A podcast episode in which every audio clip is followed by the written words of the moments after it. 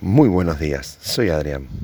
Así como Andrés tuvo la suficiente claridad para dejar de seguir a Juan el Bautista y pasar a convertirse en un seguidor de Jesucristo, los versículos siguientes nos revelan en él otras virtudes que debemos promover que crezcan en nuestras vidas.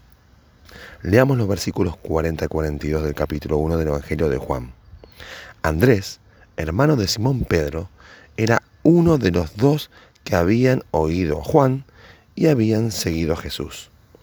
Este halló primero a su hermano Simón y le dijo, hemos hallado al Mesías, que traducido es el Cristo, y le trajo a Jesús. Y mirándole Jesús dijo, tú eres Simón, hijo de Jonás, tú serás llamado Cefas, que quiere decir Pedro.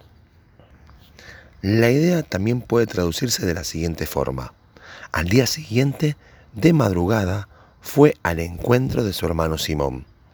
Ciertamente esa noche compartida con Cristo fue suficiente para que Andrés se diera cuenta que la declaración de Juan el Bautista acerca de quién era Jesús se convirtiera en mucho más que palabras. Él había estado en intimidad con Dios, junto con el otro joven que le acompañaba, y se había dado cuenta que Jesús verdaderamente era el Mesías. Solo una noche le alcanzó para darse cuenta. Él declaró que Jesús era el Mesías mucho antes que su hermano Pedro lo hiciera. Por ahí, no con tanta vehemencia como leemos en Mateo 16, pero sí con una fuerte convicción. Es que hay experiencias en la vida de las personas que se vuelven una prueba irrefutable de que Dios ha estado junto a nosotros. Tal fue esta vivencia que no se demoró para ir a buscar a su hermano Simón y traerlo a Cristo.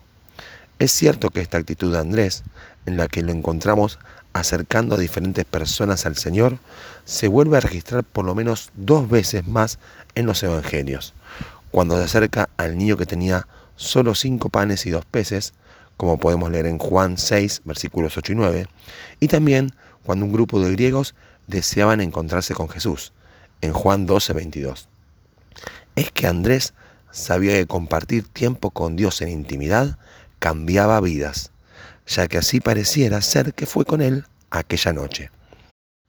Ahora bien, aunque fue uno de los dos primeros que siguieron a Jesús, nunca lo vemos luchar por un lugar de privilegio entre los discípulos.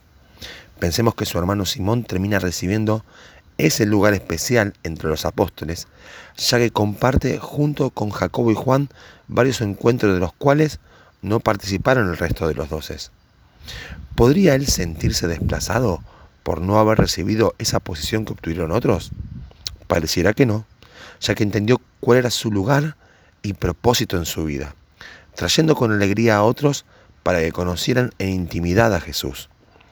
¿Y en qué consistía su tarea? En buscar y llevar. Él fue quien buscó a Pedro y lo llevó a Jesús. Él fue quien encontró al muchacho con los panes y los peces y lo llevó a Jesús. Más tarde, él presentó a aquellos griegos delante de Jesús. ¿A quién hemos llevado nosotros y presentado delante de Cristo? Esta es la tarea no solo de Andrés, sino de cada uno de nosotros. Muchas veces decimos no encontrar la forma de dar testimonio a otras personas acerca de Cristo. Imitemos pues a Andrés, quien no daba grandes discursos, pero sí tenía en claro que Cristo iba a ser de bendición a todo aquel que compartiera un tiempo con él, porque primeramente él lo había experimentado aquella noche. Señor, que mi vivencia personal contigo me motive a hacer todo lo posible para acercar a otras personas para que pasen tiempo de intimidad con vos y de esta forma su vida sea transformada así como fue la mía. Que el Señor nos bendiga.